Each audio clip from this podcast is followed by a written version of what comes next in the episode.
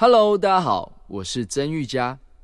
在我眼里的他，喜怒哀乐摩擦碰撞，只为了有朝一日的绽放。您现在收听的是华冈广播电台 FM 八八点五。想知道各品牌重机最新的资讯吗？想知道最近有什么有趣的交通议题吗？每周五，让培根陪你聊重车。喜爱骑车的你，绝对不要错过哦！陪你骑车，陪你聊天，让我陪伴你度过无聊的周五时光。Hello，各位观众朋友，大家好，欢迎收看第八周的陪你骑车。那很遗憾的，这是我们最后一集的陪你骑车了，这学期的最后一集了。OK。那在节目开始之前呢，还是要跟大家宣导一下，现在我们的节目可以在 First Story、Spotify、Apple Podcast、Google Podcast、Pocket Cast、SoundOut Player 等平台上收听，搜寻华冈电台就可以听到我们的节目喽。好，那今天呢，因为是最后一集的陪你骑车，其实呃，好了，我也没有要讲什么感言什么有的没的啦，因为这一路节目这样做下来，其实我就是一个很平常心的在做节目啦。好了，那其实我也没有打算要讲什么废话，我们就一如往常的 OK。我们一开始呃，就直接进入到节目的第一个单元，就是我们的新车报报，就是最近啊，我们来聊一下有什么新车的推出。那本周比较可惜的是，呃，我们这一周没有什么新的重机或者是新的速克达推出啦，几乎没有，跟上一周比起来，真的几乎没有。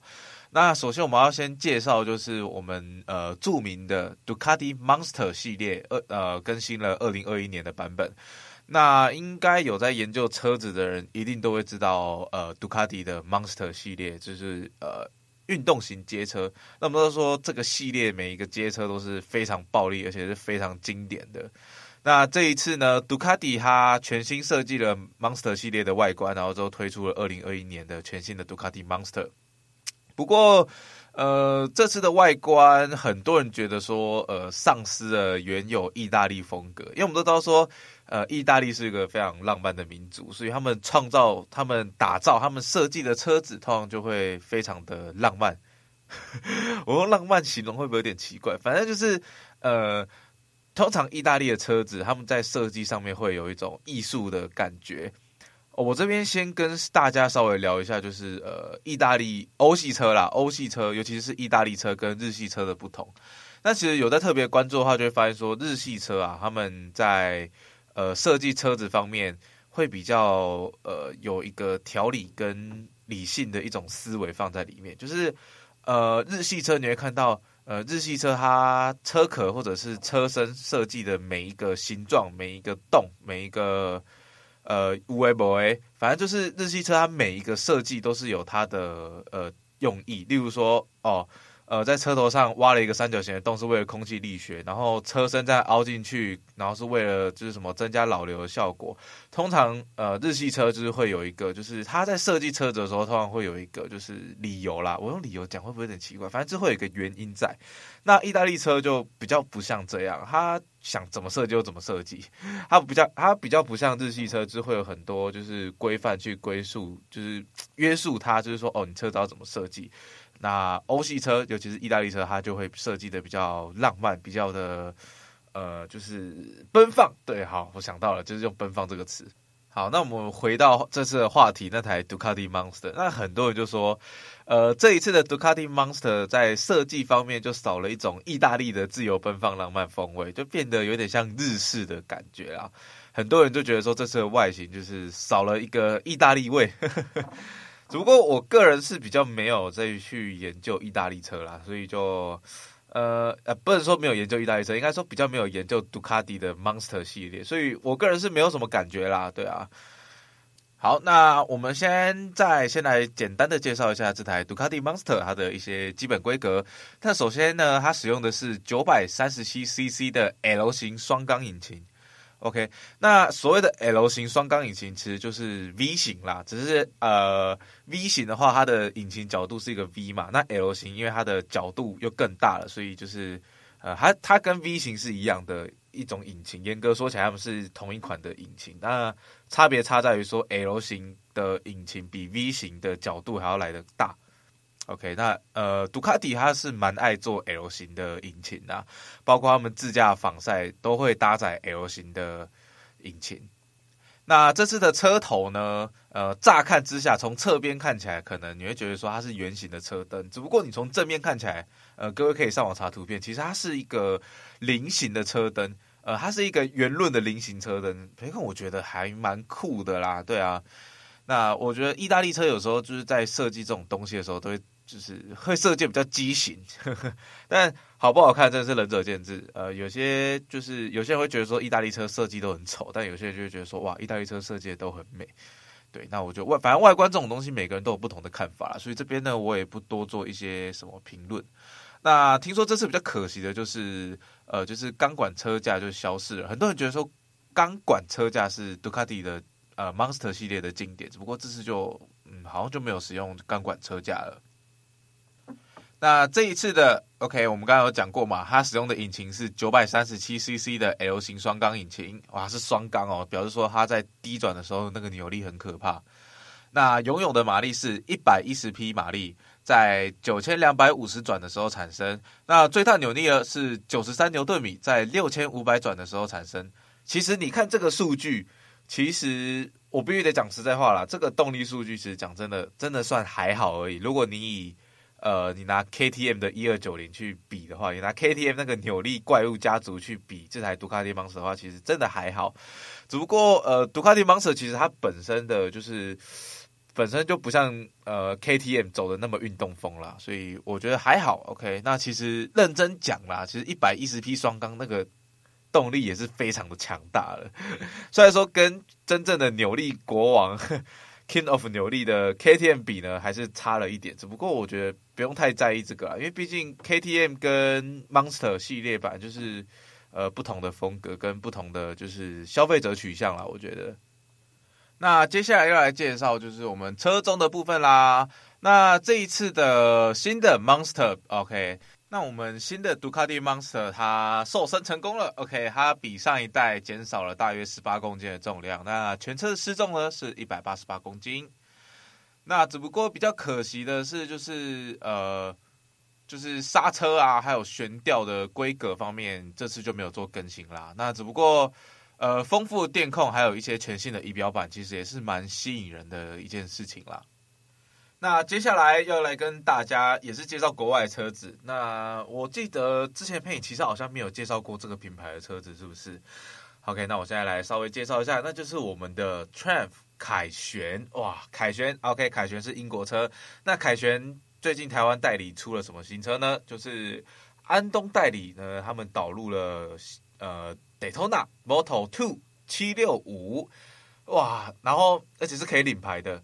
Moto2 的厂车可以领到台湾的牌正式上路，哇，真的这个真的是厉害耶！只不过售价呢蛮贵的，OK，售价来到了惊人的一百六十万台币，一百六十万真的很多耶！各位观众，如果你有一百六十万，你会想买这台厂车吗？好，那我先简单来介绍一下这台七六五。那这台七六五其实出的有点久了啦，所以我就不多做介绍了。那原则上这台车呢，它就是一台。呃，三缸的车子，那我们都知道说三缸车它的特性就比较特殊嘛，还有双缸的低扭的扭力，那也保有四缸的呃高转速的延展性，所以三缸引擎算是一个呃很不错，然后也很好玩的一种引擎形态嘛。那只不过有些人会觉得说，哎，那三缸四不像，就是双它。既既没有双缸那么表现那么好的低转速的扭力，也没有四缸那么好的延展性，所以有些人会觉得说三缸是四不像啊。不过我个人是觉得说，呃，三缸就是就是因为它特性，它的那个特性很独特，所以才增加了它的趣味性跟玩乐性嘛，对不对？好，那接下来要来讲我们的本田了。OK，我们的信仰之翼 Honda。好，那我记得我之前很早以前的节目有讲过，就是 CB 六零 R 跟 CBR 六零 R 有推出新车嘛，二零二一年式的新车。那在最近呢，台本也宣布正式代理了新车。好，那我就稍微来稍微讲一下啦，就是台本它进了哪些新车。那首先呢是二零二一年式的 Forza 三五零，那它的售价是二十六点八万。那接下来是二零二一年式的 CB 六零 R，它的售价是三十七点九万。那最后一个就是最热门的，OK。二零二一年是 CBR 六零 R，它的售价是三十九点九万，基本上就可以算四十万的啦。那其实对都有涨价啊，哇！新的一年新的车价哇又涨一波了，车子真的是一年比一年还贵啊。那我觉得是蛮可惜的啦，就是怎么又涨价了？那其实 CBR 六零 R 我有骑过，其实真的是一台蛮好骑，然后也很好上手，非常适合新手的一台红牌街跑。那我觉得说，如果预算足够的观众，是真的可以考虑我们的就是全新的二零二一年是 CBR 六零 R。那现在应该是订不到今年的了啦，今年的应该都已经停产了，所以对啊。好，那接下来呢，要来介绍一个呃，本节目还没有介绍过的一个品牌。那我相信，只要是台湾人一定都知道这个品牌啊，那就是哈特佛。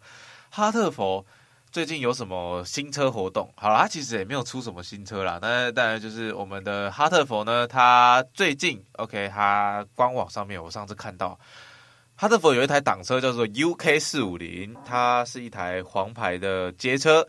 那它限时现在目前限时优惠价十二万八千元，超级便宜的，真的有够夸张的。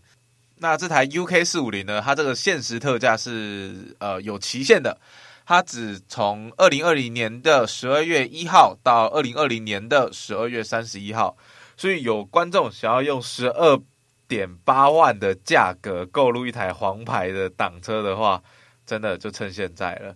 只不过很这种哈特佛其实众说纷纭啦，有些人其实不怎么喜欢哈特佛，因为我们都知道说，讲一个实在话，哈特佛的良率并不是很好，就是它良率上面没有做到把关，所以让很多人说，虽然哈特佛车很便宜，但是呃，真的要买下去的话，会不会就是很多会却步啦，就是说会不会花更多钱在维修上面？那这点因为我没有哈特佛车，所以。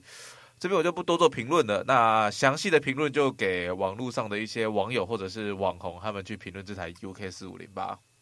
那不过还是稍微来介绍一下啦，我们这台的呃哈特佛云豹 UK 四五零，它搭载的是空冷单缸 SOHC 四 V 的引擎，然后总排气量是四百四十五 CC，那总共有五档，那车重是一百七十二公斤。听到这个，不知道会不会让有些人已经却步了。一台黄牌四百多 CC 的挡车，竟然没有水冷引擎，竟然是空冷引擎，而且重点是它还是单缸。我看这点应该已经让蛮多人就是有点小却步了啦。因为毕竟大家其实有时候在乎的不是价钱，在乎的还是那种拉转的声浪。比较可惜啦，使用的是空冷引擎，不是水冷引擎，那就表示说这台车比较不适合长途旅行。那使用的引擎也是单缸，是有点小可惜的。只不过单缸其实也有单缸的优点啦，只不过缺点就是声浪真的就是不怎么好听。然后再来就是，呃，这点我单缸真的蛮多缺点的，我这边一时半解讲不出很多东西来。好，那还有一个很可惜的是，它只有五档，它总共就只有五档啊。虽然说我们一般在骑档车的时候，也真的很少用到五六档啦，只不过少了一档就少了一个 feel 吧，不管会不会用到嘛，好不好？好了，那这边来稍微讲一下它的规格配备。那首先呢，它是我们是这个是街车嘛，对不对？那它的排气量是四百四十五 CC。再次提醒各位观众，以防各位观众忘记。那它的油箱容量是十五公升。那它的车长呢是两千零四十 mm，车宽是八百一十一 mm，车高是一零二零 mm。那轴距呢是一三九五 mm。那刹车形式都是前后都是碟式的。那市区油耗，那这个就是平均油耗，这个都参考就好了。它每公升呢，可以大概可以跑二十二点四二 km。那牌照税呢是一千六百二十元，燃料费是九百元。然后动力数据的部分，官方好像没有公布诶。对，性能数据的话，官方好像没有公布。不过我个人是预估啦，因为它是单缸嘛，然后虽然说排气量大，但我觉得它的整体骑乘感受，我觉得不会，就是不会跟白牌挡车差到哪里去，可能会比 R 十五强一点点。那当然这只是我自己推估啦，所以各位观众可以把我现在讲的话，就是当做一个参考值去参考就好了。好了，那接下来呢，要来跟大家来聊聊越野滑胎这一块了。OK，那这一次谁发表了新的越野车呢？那就是我们的 Kawasaki。Kawasaki 它推出了新的 KLX 三百跟 SM 十五点九万在海外发表。OK，这个资料取自于 Supermoto 八这个网站。那这个全新的 OK Kawasaki KLX 三百呢，它在美国目前开出的售价呢是五千五百九十九美元，大概就是新台币十五点九万。那 KLX 三百 SM 这个特殊版本是五千九百九十九美元，大约是十七万点一台币。那只不过我个人推估啦，就是这个进台湾应该也是要二十几万跑不掉啦，甚至可能将近三十万。呃，台湾台企有那么狠吗？哎，这个我就不知道了。反正进台湾至少会贵个十万二十万，这个是稀松平常的事情。这个是每个身为台湾的骑士都已经非常习惯的事情。就是不管什么样车子，只要进台湾呢，就会变得超级贵。OK，好，反正因为我们台湾课税课的很严重了。反正就是主要是想跟各位观众稍微就是分享一下哦，我们卡瓦萨给他推出的新车了。那稍微来介绍一下规格好了。那首先呢，这一次的 KLX 这个系列呢，它使用全新的两百九十二 CC 的 DOHC 四 V 的水冷单缸引擎。那很多人会比较疑惑说，哎，那为什么越野滑胎使用单缸引擎，培根就或者是其他消费者可能就不会那么反感？那其实这就跟呃，基本上因为越野车嘛，它是行驶在越野那种泥泞啊、森林啊、山路啊那种。Off road 就是它不是行驶有柏油路，它是行驶那种土路。但行驶土路的时候，通常就会有就是所谓的就是呃轮胎可能卡在泥泞，或者是卡在就是土路，有的没的无为不为，卡在石头路等等，都有很多突发状况。那这时候呢，你就是要有非常大的起步能力嘛。所以那单缸引擎的特点是什么？它的前期。它的前期会比较有力一点，它的前期的动力会比较暴力直接，所以呢，你会发现说很多越野车他们都会使用单缸或者是双缸引擎，因为单缸或者是双缸引擎，他们在前期的时候，他们引擎的扭力就会爆出来了，所以通常他们就是会做越野车啦，或者是街车，他们通常都会选择就是使用单缸或者是双缸引擎。因为呢，使用单缸或双缸引擎可以让就是动力提早出来。那有时候像我们卡在泥泞的时候，我们就可以轻轻的吹一点油门，就有机会把车子给推出来了。你如果所有的滑胎车、越野车都使用四缸引擎，哇，那真的是，那真的是每一个人都在那边拉转拉的要死，都还不见得出得来。所以这就是为什么仿赛那种跑赛道、跑柏油路的，他们要征求最高速度的时候，他们就是会使用四缸引擎。那当然，单缸跟双缸引擎，他们的缺点、他们的劣势，相较于四缸引擎来说，就是他们在高转的时候，就是在比较尾速方面的时候，他们的延展性又不会像四缸引擎那么好。所以，真正在比赛的时候，他们因为比赛就是比那种高速的那种决斗嘛，速度要很快，所以这时候你要比那种比赛，其实四缸就比较适合。那单缸跟双缸就真的比较适合街车跟越野车。那这一次有一个蛮特别的地方啦，就是 Kawasaki 它在设计这台车的时候，它针对就是引擎的呃散热导流重新设计，就是它会把引擎的热气呢直接导向地面吹，所以其实就不会因为就是就是引擎很热啊，因为有骑过挡车都知道，因为挡车的引擎是直接不像速可达是包在里面，挡车是直接裸露在外面，所以你骑到一定的程度的时候，其实挡车真的很热，因为它引擎会一直喷热气出来。那这一次呢，Kawasaki 它就。呃，使用了新的技术，把热气引擎的热气全部导到地面，所以骑士呢就可以比较不会那么热，然后整体骑乘也会比较舒服。好了，那讲那么多，我觉得今天我们介绍车子也够多了。那我们今天也没有要介绍交通议题，因为其实节目其实也走到了中后半部了。好，但是因为这是我们这学期最后一节陪你骑车啦，所以我们。今天呢，就来聊一下就是整个做节目的感想啦。因为对啊，反正最后一集了嘛。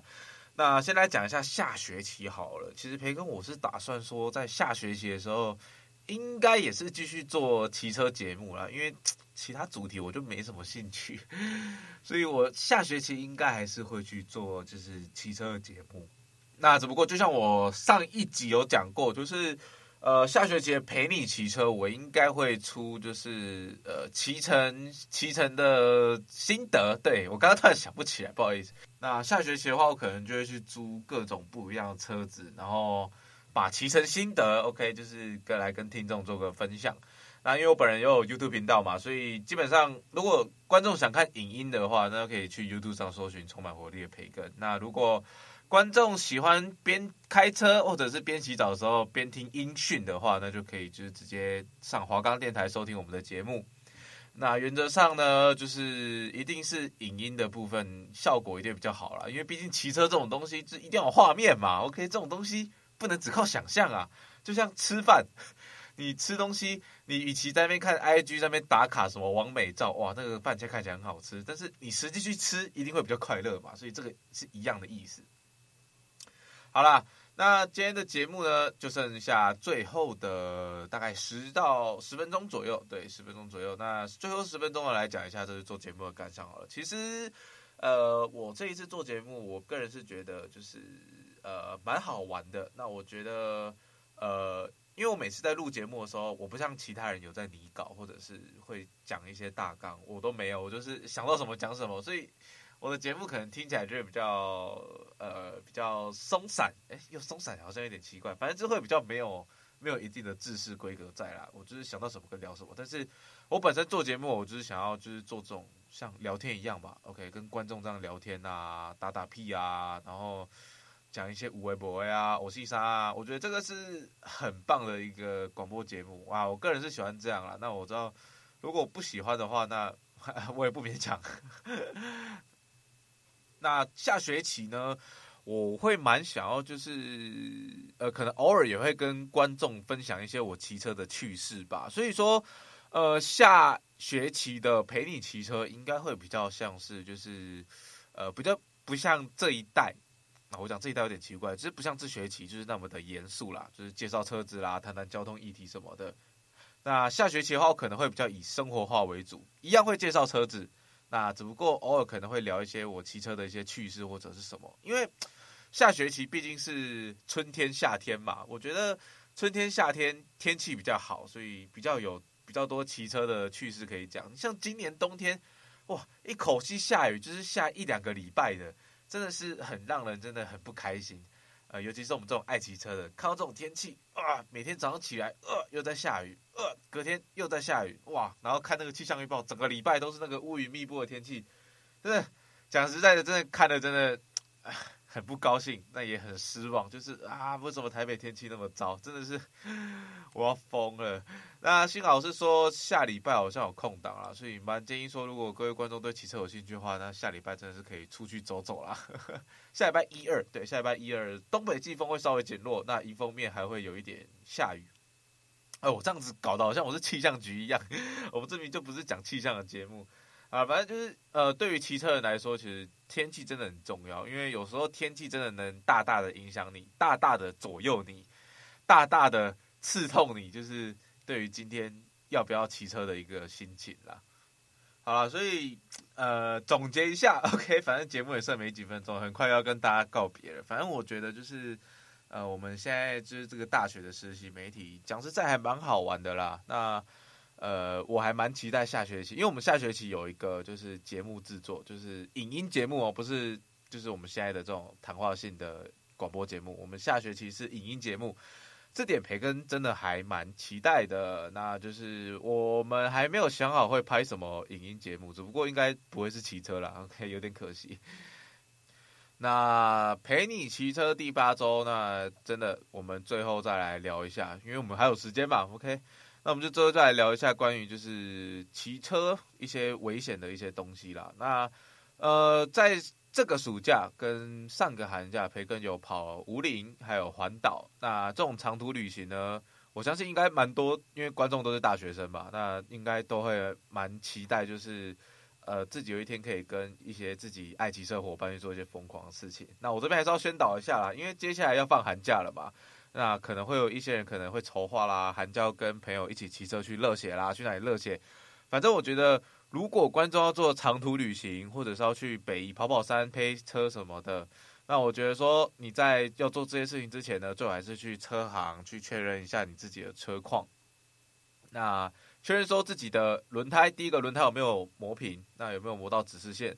那第二个就是看你自己的呃怎么讲，就是传动系统普利珠哦，那有没有正常？尤其是比较高里程的车子。那如果你刚买新车，那当然没有这个问题啦，你不用做什么检查，还是要检查。OK，好像不能保证说新车不会出事，就是多少还是检查一下。那老车的话，可能真的要有心理准备，像例如说你要去环岛，或者是你要攻五岭，或者是你要怎样，就是破破番薯这种比较硬的路程。我建议啦，如果你里程数真的比较高的时候，你真的要有心理准备，你可能真的要花五千到一万，先去养车之后再出发，真的会比较安全一点。那再就是坐垫问题，那其实我觉得，如果你是骑档车的话，你真的是就不要奢求说你整趟下来要多舒服了，特别是防晒。那如果是速克达的话，我是建议你，嗯，除非你已经很习惯坐垫了，不然的话，我建议你就是还是去改一下坐垫，因为通常原厂坐垫都不会给的太好。去改一个原厂沙发坐垫，改起来是比较舒服的啦。讲实在话，那只不过就像我刚刚所说的，呃，其实培根我其实像 Force 啦，Force 的原厂坐垫其实大家评价都还蛮烂的，就是它蛮硬的。只不过培根我坐习惯了，所以呃，如果你奴性比较强的话，你是真的可以用习惯跟磨练去训练自己，这样可以省一笔呃改坐垫的钱。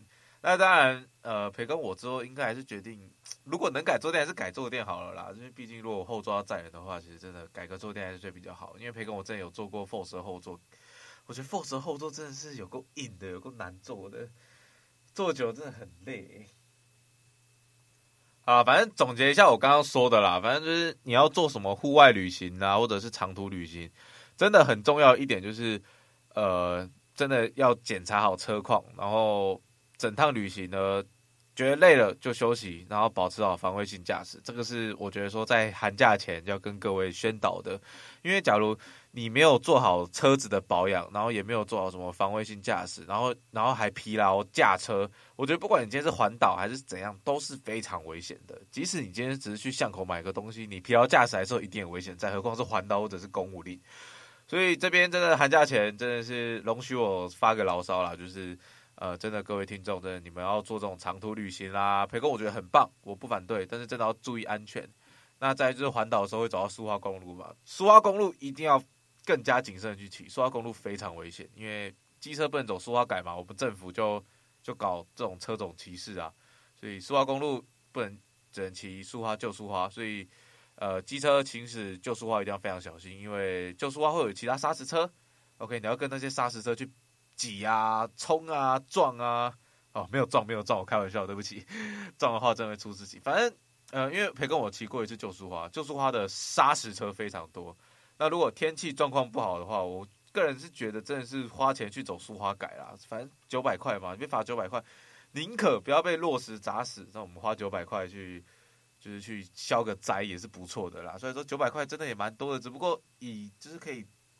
省一命来讲，九百块我觉得已经真的是非常值得了啦。但我个人也是不太建议真的去赌命，在天气不好的时候就走旧苏花。